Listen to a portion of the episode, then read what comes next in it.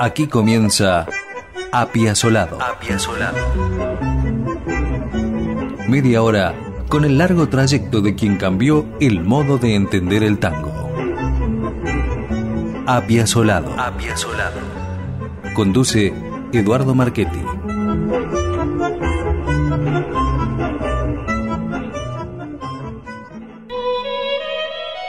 En el primer programa de Apiazolado decíamos que no vamos a seguir una muy detallada cronología biográfica de Astor porque puede resultar tedioso. Esta consigna no la hemos cambiado. Una de las razones es porque este creador no ha tenido pausas desde que a muy corta edad comenzó con la música. Además, desaprovecharíamos el placer de detenernos a disfrutar de algunas de las etapas de su rica y extensa producción. Por eso, creemos que para hablar de Piazzolla es inevitable el ir y venir en su vida. Ante cualquier referencia que hagamos a sus diferentes etapas, se hace necesario volver a consultar en sus antecedentes. Y nos referimos, en este sentido, tanto a sus composiciones como a hechos más domésticos de su vida, donde tampoco podemos soslayar, por mencionar solo un ejemplo, la política en la trayectoria de Astor. De todos modos, quizás dentro de sus muchas y variadas proyecciones, tuvo un solo objetivo desde que rompió con los moldes del tango que parecían inquebrantables.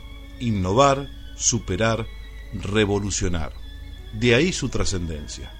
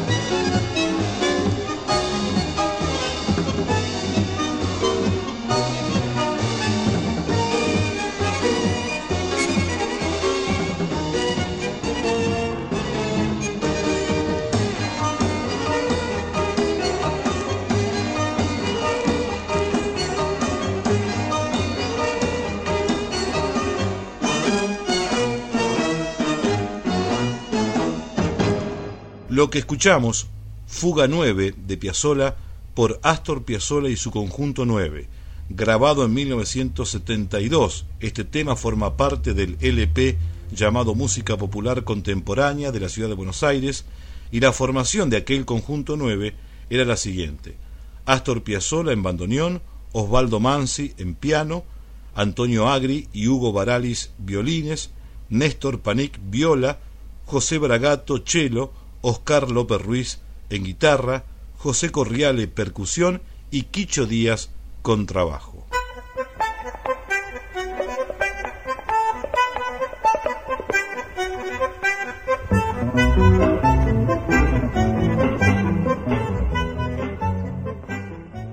¿Por qué no hablar de política cuando hablamos de Piazzolla? La misma pregunta correspondería al referirnos a cualquier mortal. Pero en el caso de Astor, y particularmente por su empeño en revolucionar la música y quebrar esquemas rígidos, lo político y lo ideológico estuvieron siempre presentes en su vida, claro que con notorios revisionismos y contradicciones. Además de genio, era un mortal. En su libro Astor Piazzolla, su vida y su música, María Susana Azzi y Simón Collier comentan que siendo muy jovencito y aún viviendo en Nueva York con sus padres, también intervino en un recital de música durante la inauguración de los edificios del nuevo Rockefeller Center. Diego Rivera estaba pintando el mural revolucionario que ocasionó su despido y la destrucción de la obra por parte de Rockefeller. Allí, Diego Rivera escuchó a Astor tocar el bandoneón y lo retrató en un dibujo que el músico guardó toda su vida. En el mismo libro, Azzi y Collier informan que a pesar de su famoso antiperonismo, Astor grabó en 1948, pleno régimen peronista, un par de obras apropiadas, una de ellas el vals patriótico República Argentina, que no volvió a tocar nunca más. Y a instancias de un poeta que tenía conexiones con el peronismo, compuso un himno a Perón, que al poco tiempo destruyó. Sin embargo, los padres de Astor apoyaron el gobierno peronista. En mi caso, recuerdo un reportaje en el viejo Canal 7 de Buenos Aires en el año 73, donde Piazzolla, en medio de un debate ideológico propio de la época, se definía como adherente a lo que en esos tiempos se definía como izquierda nacional, aunque no identificó en la charla ni a un líder ni a un partido político específico. Luego, en la dictadura militar del 76, y en la reapertura constitucionalista del 83, Piazzolla tampoco estuvo ausente, mientras seguía deslumbrando al mundo con su música. Pero de ello hablaremos luego.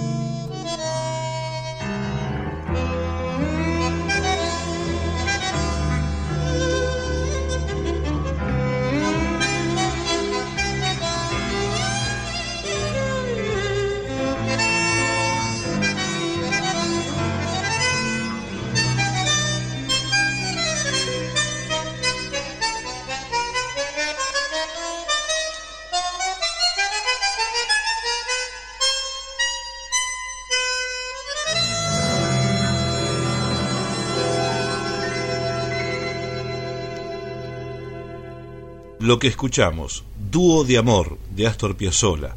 Este tema corresponde a la banda de sonido de la película Tangos, El exilio de Gardel, del director Fernando Pino Solanas. Esto fue grabado en el estudio ICP de Bruselas en noviembre de 1984. Los intérpretes Piazzolla, dirección y bandoneón, Fernando Sores Paz, violín, Oscar López Ruiz, guitarra eléctrica, Pablo Ziegler, piano y Héctor Consoli en contrabajo.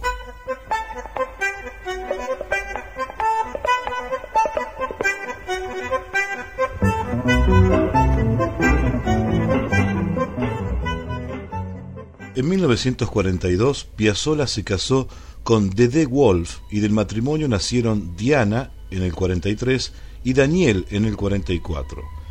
Diana es escritora, publicó la biografía Astor, militó en el peronismo de base en los 70 y sufrió el exilio durante la dictadura militar. En una entrevista publicada en 2001 en el diario Página 12, echó luz sobre algunos puntos oscuros de la historia política de su padre. ¿Qué sintió cuando su papá se sentó a comer a la misma mesa que Videla? le preguntaron en ese reportaje. Y respondió Diana Piazzola.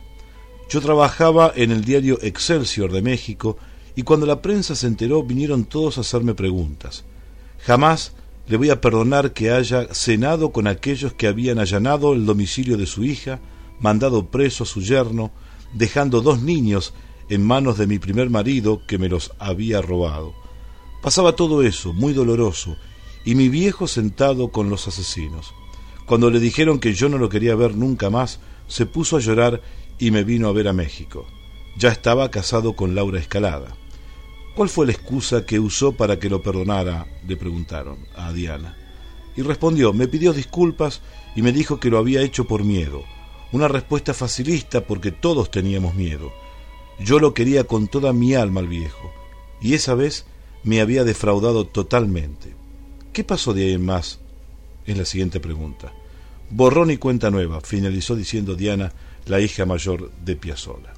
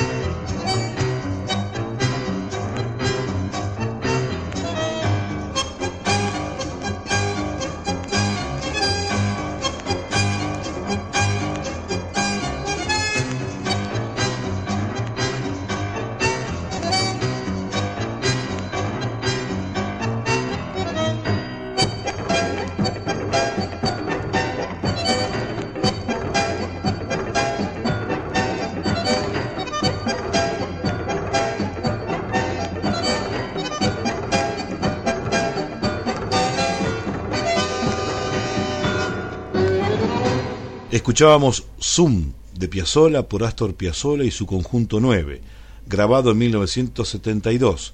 Este tema, junto a Fuga 9, que escuchamos al comienzo del programa, también forma parte del LP Música Popular Contemporánea de la Ciudad de Buenos Aires.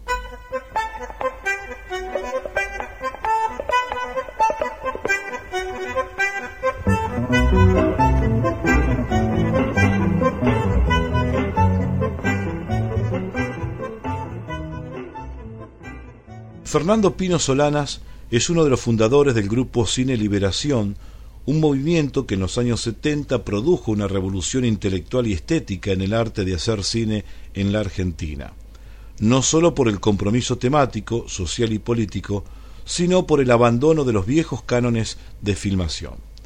Esto fue decirle no a la industria del entretenimiento y sí al intento de reflejar en la pantalla una sociedad en crisis, la Argentina. En ese entonces se produjo el primer acercamiento a Piazzolla y los diálogos dieron lugar a un guion cinematográfico para filmar una película cuyo título no dejaba dudas en cuanto a la idea, Adiós Nonino. Pero, por distintos motivos, el proyecto se frustró. Años más tarde, ya consolidado Solanas como realizador e instalado Piazzolla en el mundo de la música como uno de los grandes compositores del siglo, un nuevo encuentro quedó plasmado en la música de dos películas, El exilio de Gardel en el 85 y Sur en 1988. El primer título puede considerarse como uno de los grandes aportes de Piazzolla al cine.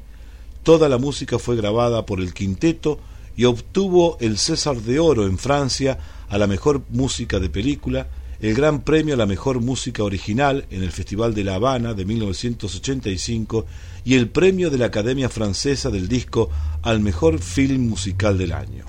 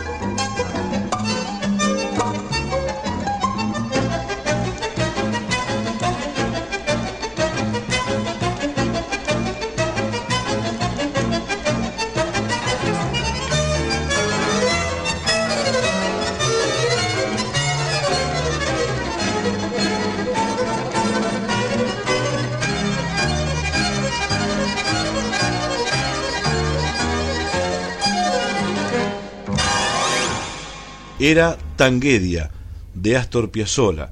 Este tema corresponde a la banda de sonido de la película Tangos, El exilio de Gardel, grabado en Bruselas en noviembre de 1984.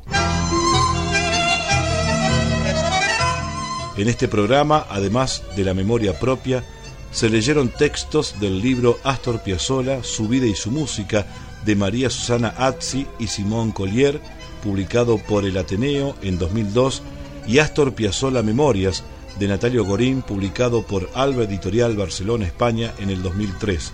También se tomó información del sitio web piazzola.org. Apiazolado. Apiazolado. El próximo jueves a las 21 por la 103.7 nos reencontraremos con Astor Piazzolla. Apiazolado. Media hora con la vida y obra de quien revolucionó los conceptos del tango. Apiazolado. Apiazolado.